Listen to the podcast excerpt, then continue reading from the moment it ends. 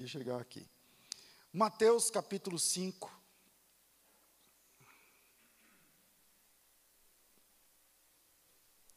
Mateus capítulo 5. Versículo de número 13. Hoje, para contrariar, a gente vai ler um versículo só.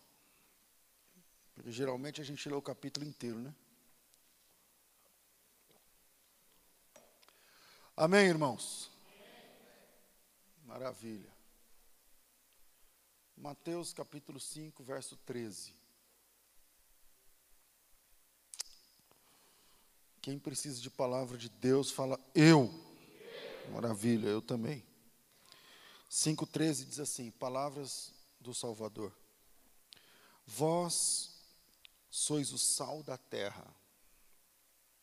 Mas se o sal se tornar insípido, com o que se há de salgar? Para nada mais serve, senão para ser lançado fora e pisado pelos homens. Amém. Esse texto, ele está no Sermão do Monte. Algumas Bíblias falam Sermão das Bem-aventuranças. Outras Bíblias, não sei exatamente porque, fala das beatitudes, né? ao invés de colocar logo bem-aventurança, mas coloca beatitudes. É, o Sermão do Monte é o sermão mais longo de Jesus. Ele começa no capítulo 5 e termina no capítulo 8, quase. O último versículo no capítulo 7.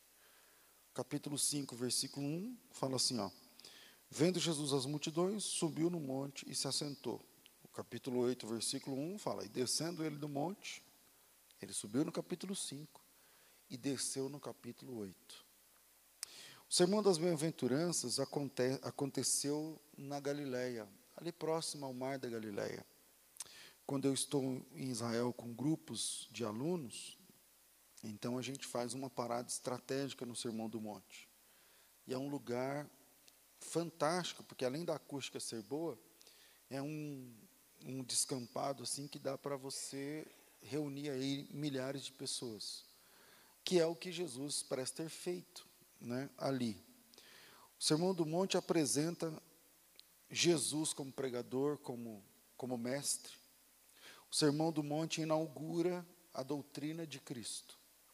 Até então, Jesus, ele acabara de ser batizado, passara pelas, pelos 40 dias de tentação no deserto, onde Satanás fica andando com Jesus, levando, subindo e descendo e tentando Jesus por 40 dias e 40 noites. E Jesus, livre de Satanás, a Bíblia diz que vem os anjos e servem, ele chama, sai dessa experiência e chama os seus primeiros discípulos. No batismo, ele é reconhecido através de João Batista como Cordeiro de Deus que tira o pecado do mundo. No, na tentação, ele vence Satanás pela palavra, e a partir de então o ministério público de Jesus é iniciado. E aí, o que, que ele faz ao iniciar seu ministério? Depois de orar, ele escolhe os seus discípulos e, ah, na sequência, né, ele começa a fazer curas e precisa agora de um sermão que vai é, credenciar Jesus como mestre. Então, o Sermão do Monte apresenta, é o momento onde Jesus apresenta a sua doutrina. Havia uma tensão a respeito de qual linha teológica, qual linha doutrinária, qual linha rabínica Jesus se vincularia e isso não dava para saber a partir das curas, não dava para saber a partir dos milagres, dos sinais. Para isso, era preciso um discurso, era preciso do logos, era preciso da, da palavra, era preciso conversa, era preciso de um sermão. Então, Jesus faz isso no sermão das bem-aventuranças. E, de forma é, inesperada, porque existiam três linhas básicas a ser seguidas. São muitas linhas, mas essas muitas linhas elas estavam debaixo ou do número um, do número dois, do número três, basicamente isso, de mestres do passado, vultos rabínicos importantes, É, e quando Jesus apresenta a sua doutrina nos capítulos 5, 6 e 7, ele não se vincula a nenhuma delas em absoluto. Jesus, ele apresenta a sua doutrina sem tangenciar nenhuma das, nenhum dos mestres do passado. Pelo contrário, ele traz a sua doutrina de forma diferente de tudo que todos ouviram. De tudo que todos ouviram. Por exemplo, amem os vossos inimigos. Quem é que pensou nisso? Quem é que imaginou isso? Orem pelos, pelos que vos perseguem. Quem é que, na sua doutrina lá atrás, disse alguma coisa sobre isso? Sobre perdão, eles discutiam quantas vezes uma pessoa merece perdão. Em três, em 30 ou em 70. Mas aí Jesus vem com a sua doutrina que não tangencia isso, é, não toca em nenhuma dessas doutrinas do passado. E no verso 13, então Jesus vem falando né, sobre é, que existe uma, um conceito, assim como no capitalismo, existe um conceito piramidal, onde a base da pirâmide, que é muita, sustenta o topo, que é quem está em cima, que são poucos, os ricos, e os, enfim, os afortunados. E Jesus parece que vira essa pirâmide de ponta cabeça quando ele começa a falar que bem-aventurados são os pobres de espírito, bem-aventurados os mansos, os pacificadores, bem-aventurados aqueles que relevam, aqueles, enfim.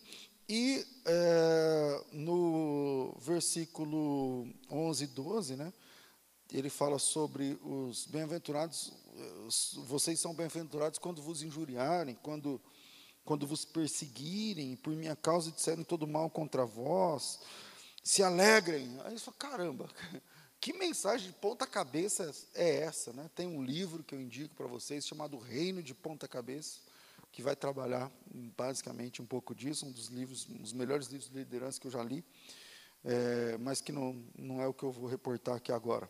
Mas é, Jesus apresenta essa mensagem todo ao contrário do que o mundo entendia até então.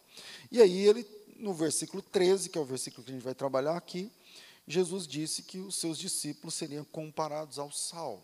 Vós sois o sal da terra. Vós sois o sal da terra. E eu queria deixar alguns pontos para a gente pensar, não quero ser, sem querer ser óbvio, né? A gente já, ouviu muito a respeito disso. Eu vou deixar três pontos, o primeiro é o seguinte: o crente que não salga não serve. Quem não salga não serve, tá certo? É, já ouvimos muito sobre as propriedades do sal, né? o valor do sal. À época, dois mil anos atrás, o sal era considerado um, uma commodity. Né? O sal era, era contabilizado como dinheiro. Né? Era contabilizado como, como dinheiro. Deve ver o nome salário, vocês já devem saber sobre isso. Então, o sal tem lá seu valor. Já ouvimos falar que o sal conserva. Já ouvimos falar dos, que o sal tempera, enfim, é, o óbvio, né?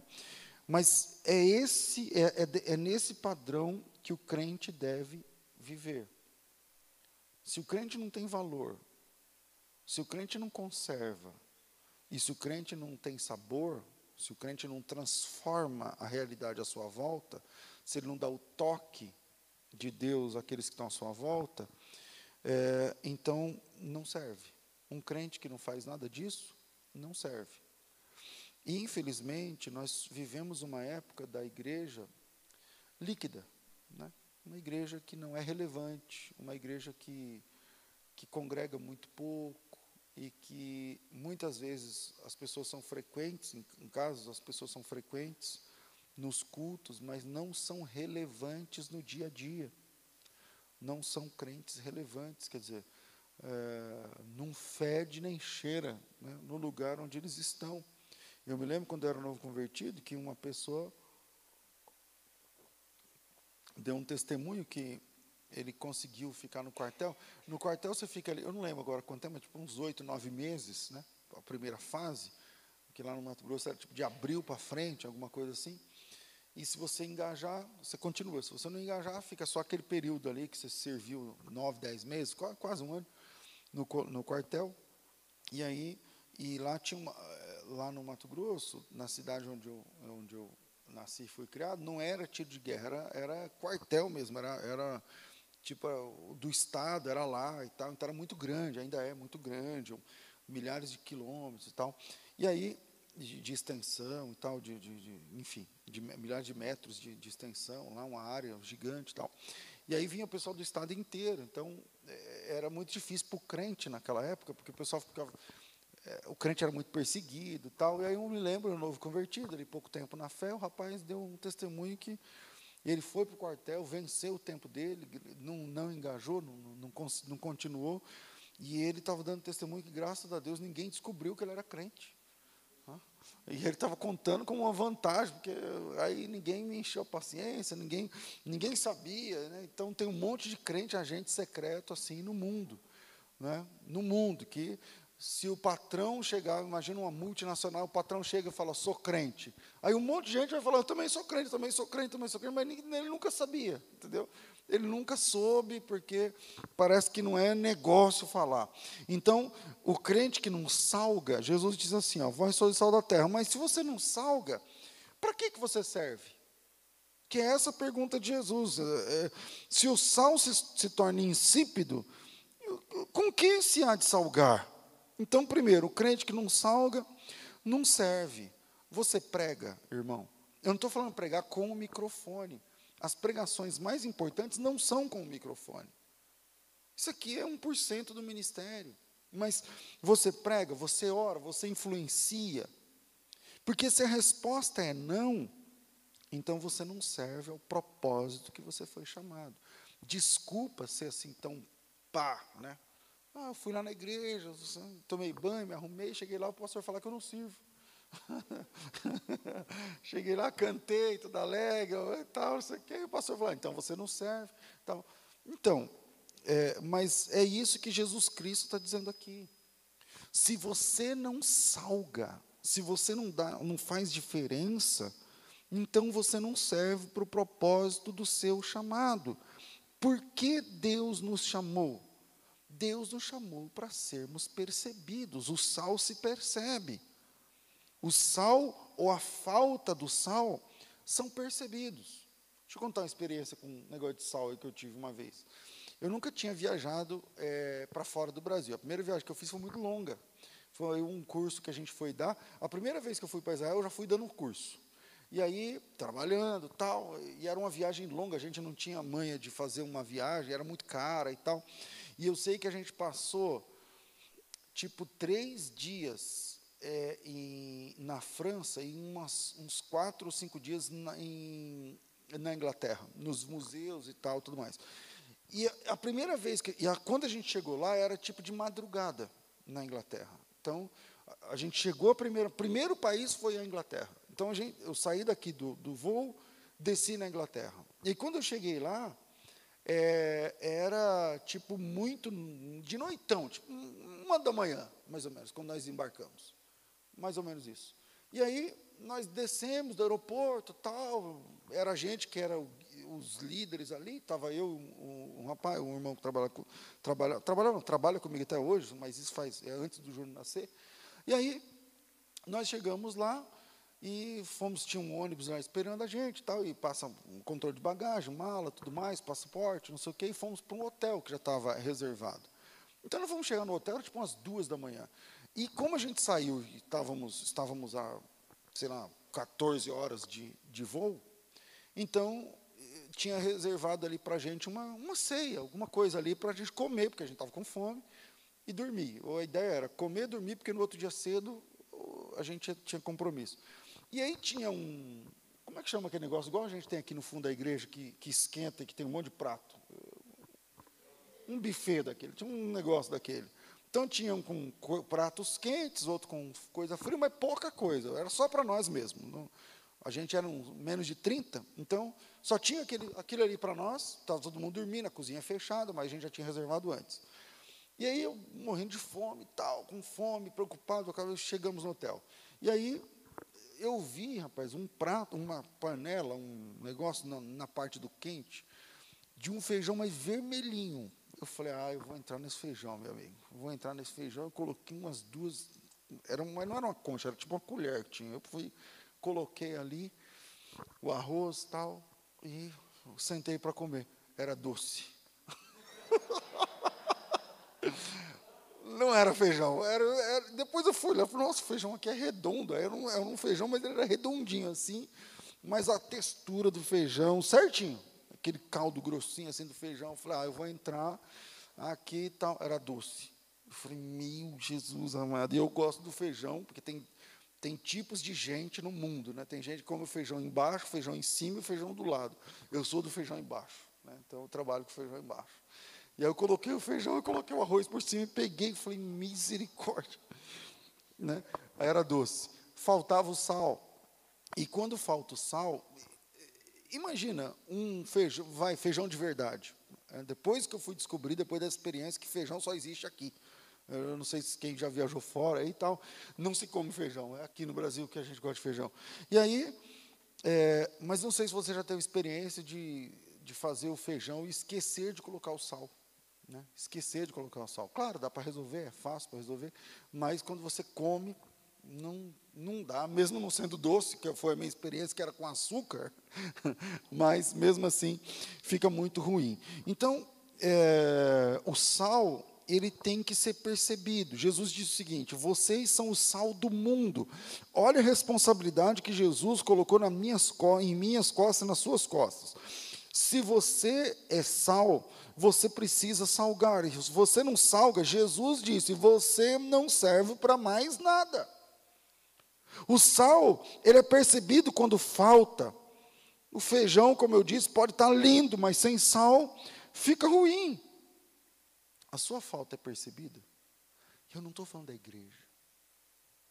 Pode ser na igreja também. Mas a sua falta é percebida? Será que as pessoas falam, Puxa, ele não veio, puxa, não está. Não, se ele tivesse aqui, ele ia responder essa questão. Se ela tivesse vindo, ela, ela iria, orar por esse propósito. Se ele tivesse aqui, ele ia explicar esse texto. Se ela tivesse aqui, a gente ia saber como é que funciona essa questão bíblica. Ela, ou, a sua, ou a sua, mesmo você estando, é como se fosse um zero à esquerda.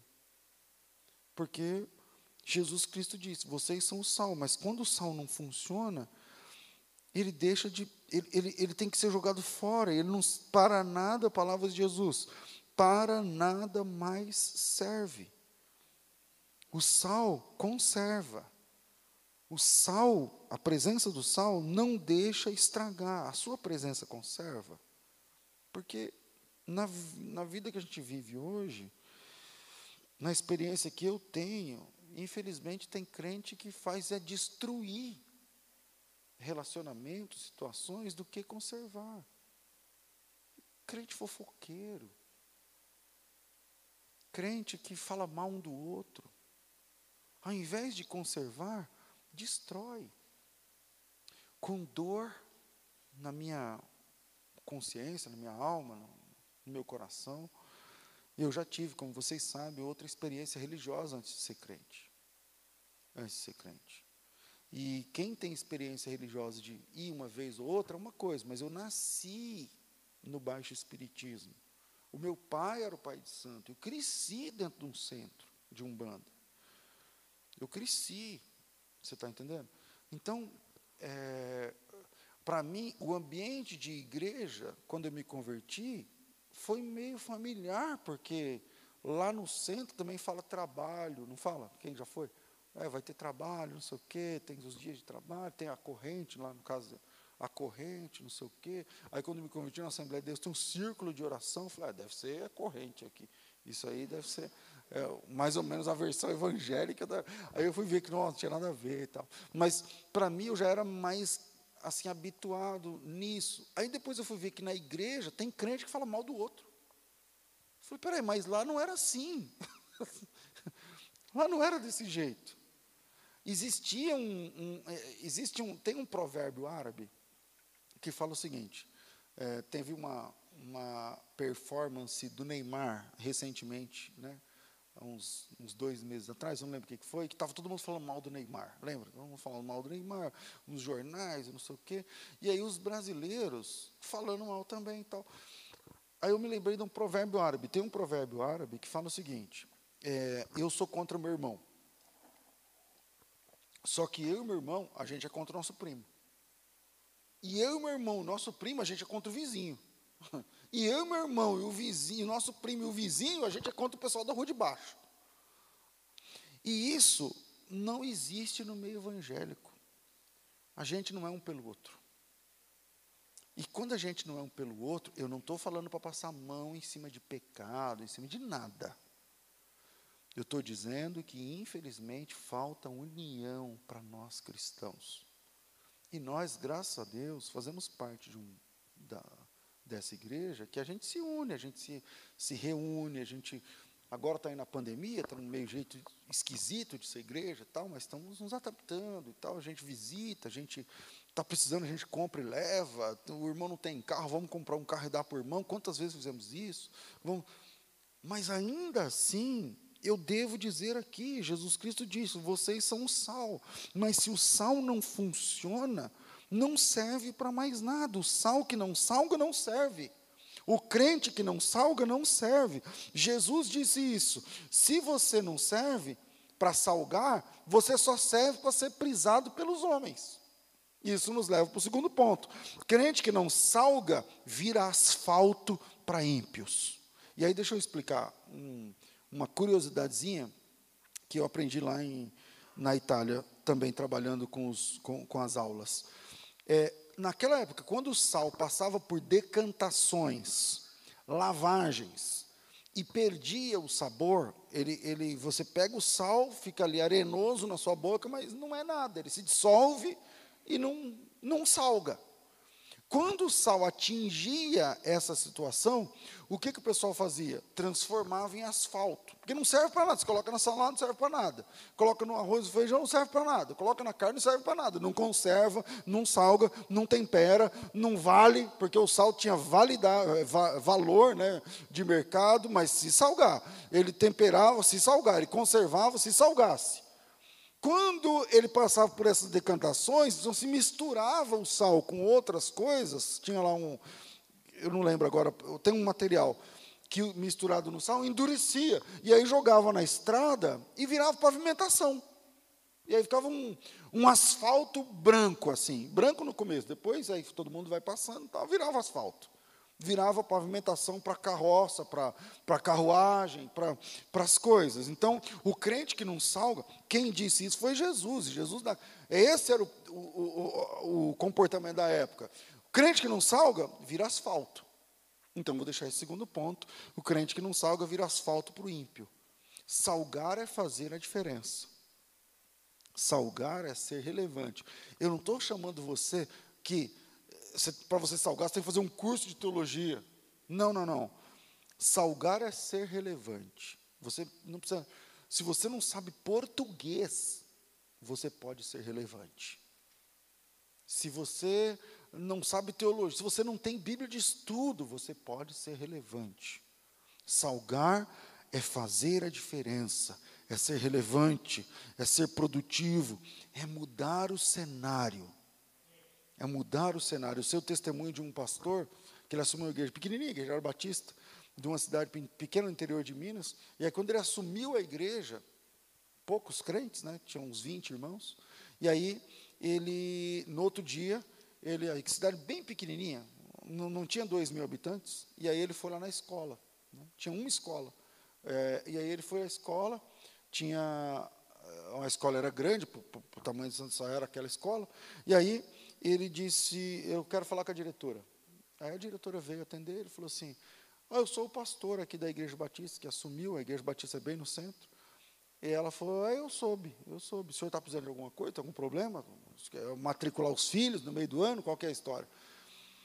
Ele falou: Não, eu já não tenho filho que estuda, meus filhos já, já são criados, eu sou. É, eu nem moro, não moram comigo, só eu e minha, minha esposa. Mas eu vim aqui perguntar o que, que a senhora precisa. Ela falou, o que, que eu preciso? Eu, olha, eu não sou crente, eu não sou da igreja, né? o senhor é bem-vindo aqui na cidade, tal, se precisar da escola, tal. Ele falou, não, eu quero saber o que a escola precisa. Tem aí carteira quebrada?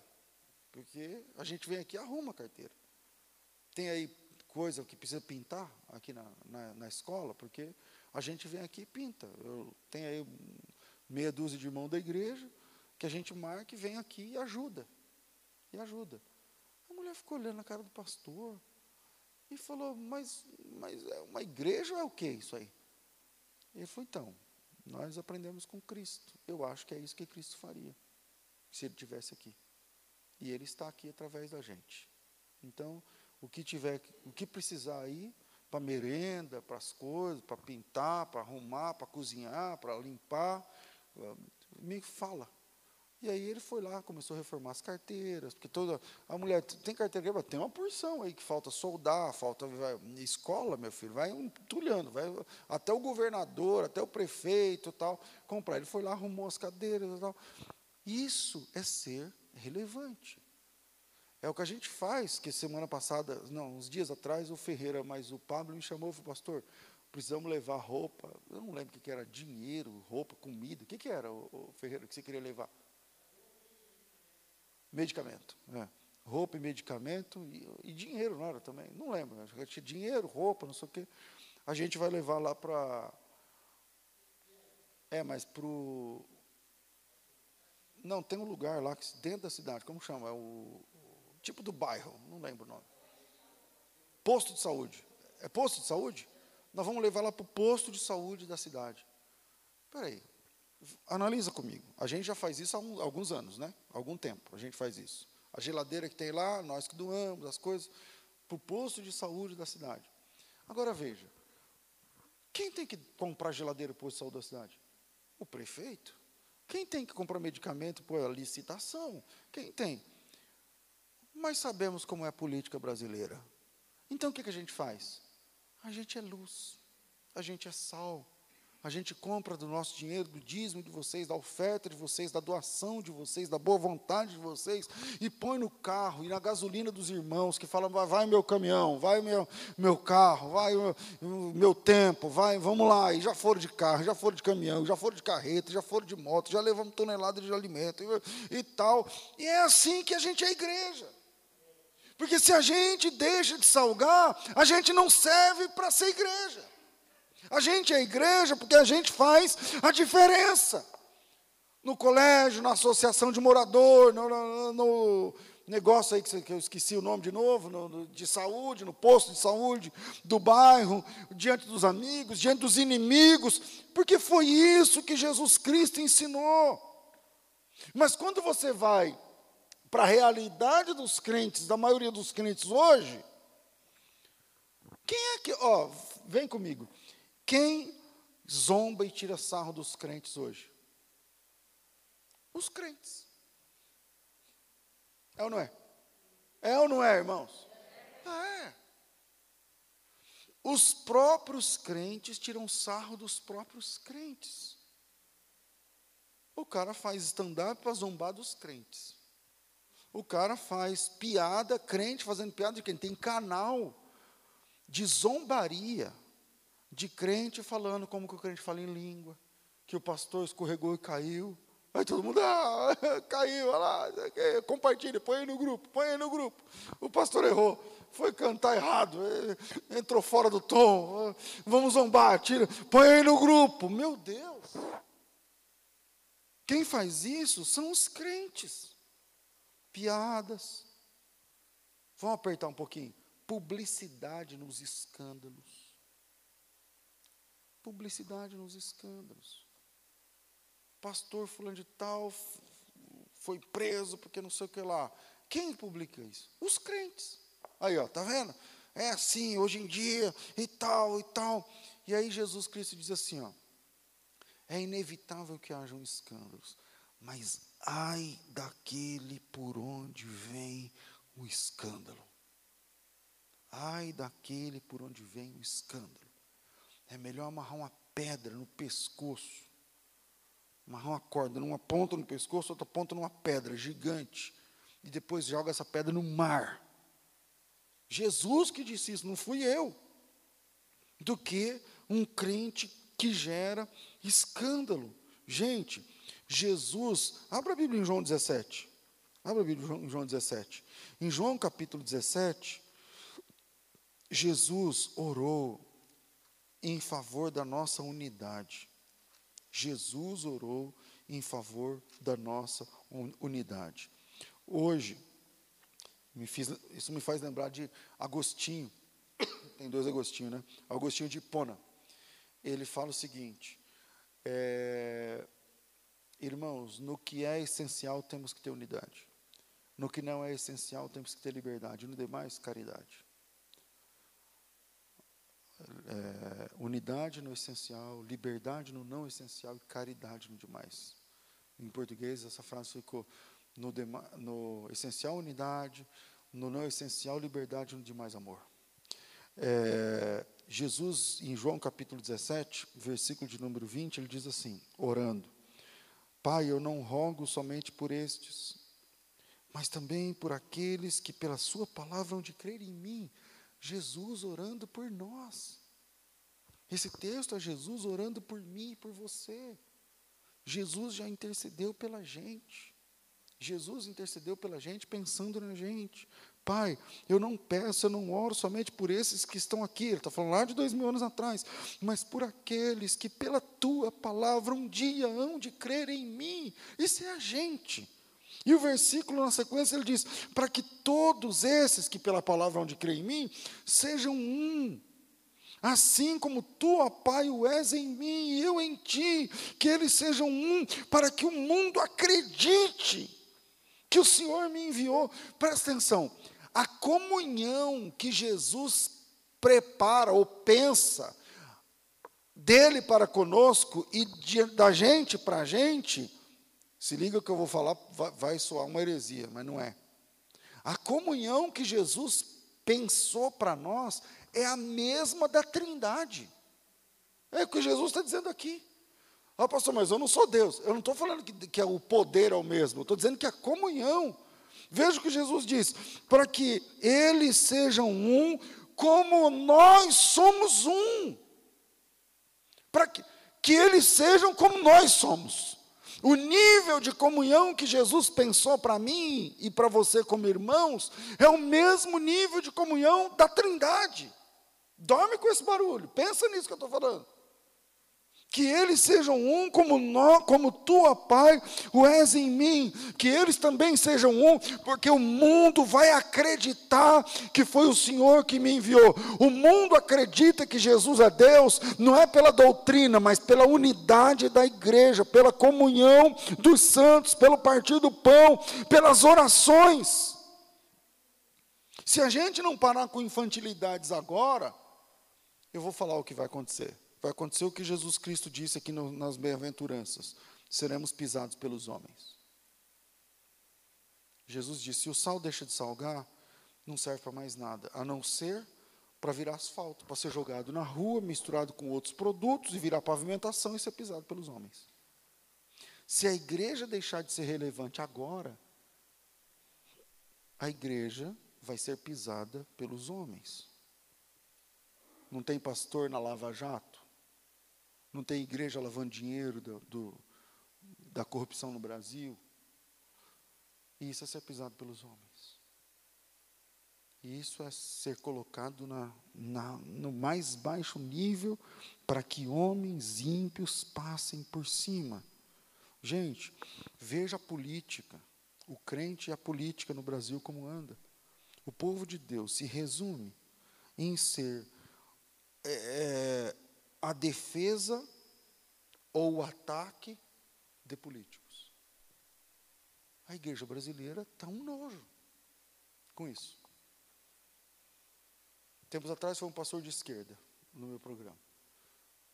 E aí alguns irmãos fica, eles ficam ouriçados e, tal. Eu não sou de minha minha pessoalmente a minha posição é a, a, mais à direita. Então eu não voto na esquerda, mas isso é uma questão pessoal. Isso é uma questão pessoal. Eu já disse para vocês, escatologicamente, no fim, direita e esquerda é da mesma laia e vão tudo ficar contra Cristo e contra a igreja. É só ler a Bíblia, meu Deus do céu. É só ler a Bíblia. No final é todo mundo contra Cristo. Nem direita nem esquerda vai resolver o problema. No final, sabe quem vai resolver o problema? Cristo que vai descer do céu e pelejar contra a besta, o império do falso profeta e tudo mais. Está na Bíblia. Você está entendendo? E aí, ah, pastor, como é que pode? Porque não sei o quê, tal. Eu falei, eu vou colocar um problema só para você. Um problema só para você. Só um problema. Um problema. Tomara que você tenha cabeça para alcançar o que eu vou falar. E não, não... Eu vou colocar o problema para você também, então. Eu falei assim, irmão, antes de vir no programa, na noite anterior, esse irmão que veio no programa que é de esquerda, ele jantou na casa do Guilherme Boulos. Guilherme Boulos é o cara do PSOL, que quase virou prefeito de São Paulo, que foi para o segundo turno como, como representante da esquerda. Eu não sei se é do PSOL, acho que é do PSOL. É, ele falou, ah, eu falei, então, e esse cara, ele lidera o MTST. Tem o MST e tem o MTST.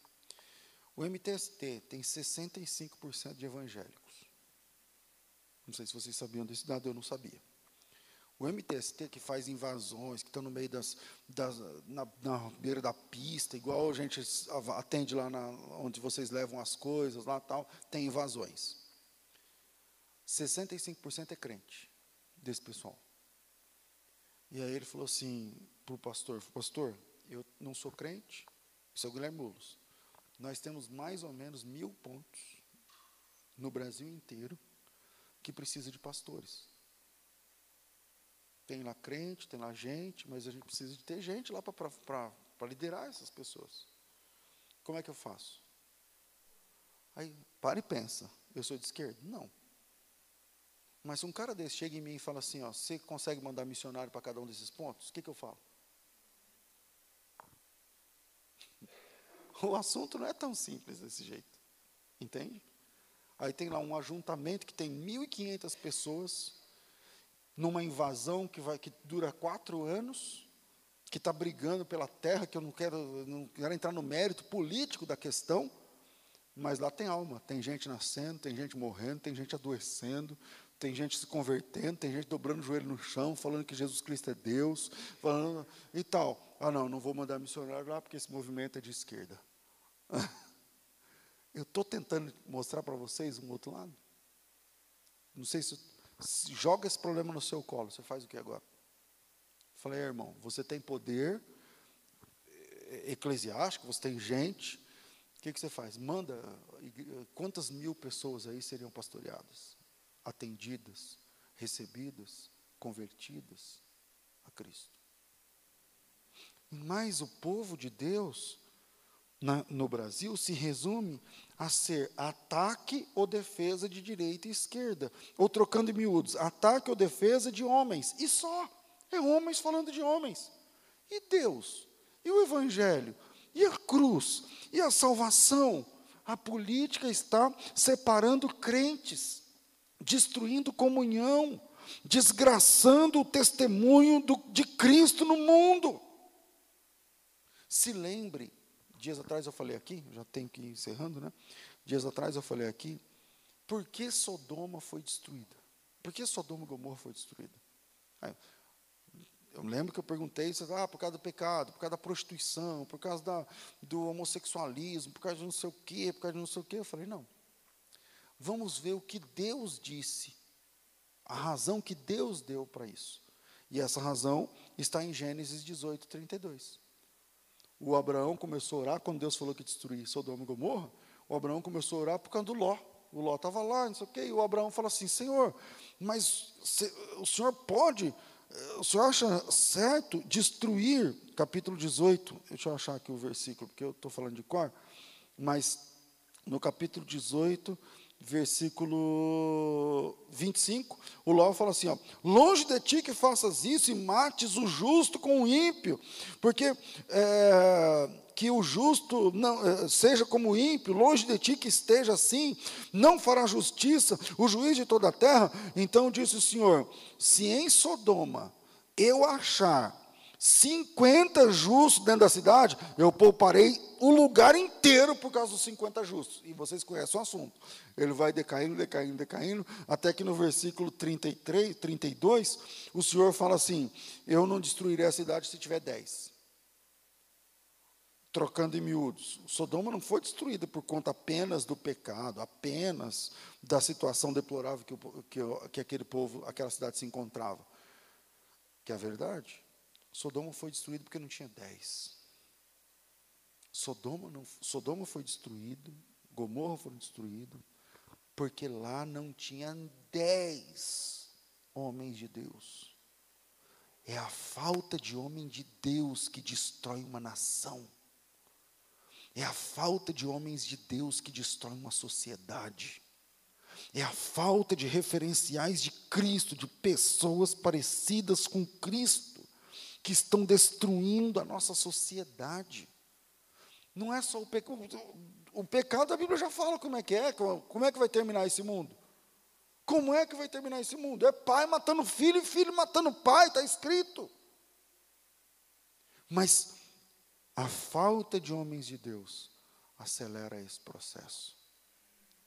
É a, falta homens e mulheres para salgar, irmãos. Falta homens e mulheres para salgar.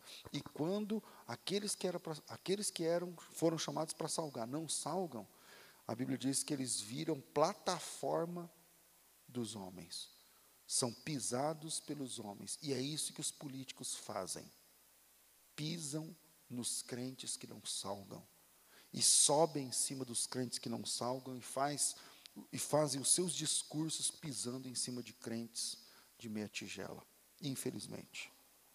Terceiro, e a gente conclui. Deus não, Deus não tem um plano B para salvar o mundo. Deus não tem um plano B para salgar e salvar. Para salvar o mundo, só tem a igreja. Não existe plano B. Não existe plano B. Pensa comigo. Antigamente, quando não tinha dinheiro para comprar açúcar. E a, o pessoal gostava de café e não queria tomar café sem açúcar. Com o que, que eles adoçavam o café? Hã? Rapadura, meu amigo. Rala rapadura aqui, ó. Manda ver. Adoça o café assim ou não? Funciona. Aliás, tem gente que preferia assim na época, os antigos. Beleza. Se você não tem vinagre para temperar a salada, o que, que você faz? O que, que você fazia antigamente? Vai lá no fundo e pega limão. Fica bom, não fica? Resolve, não resolve? É. O que, que substitui o sal?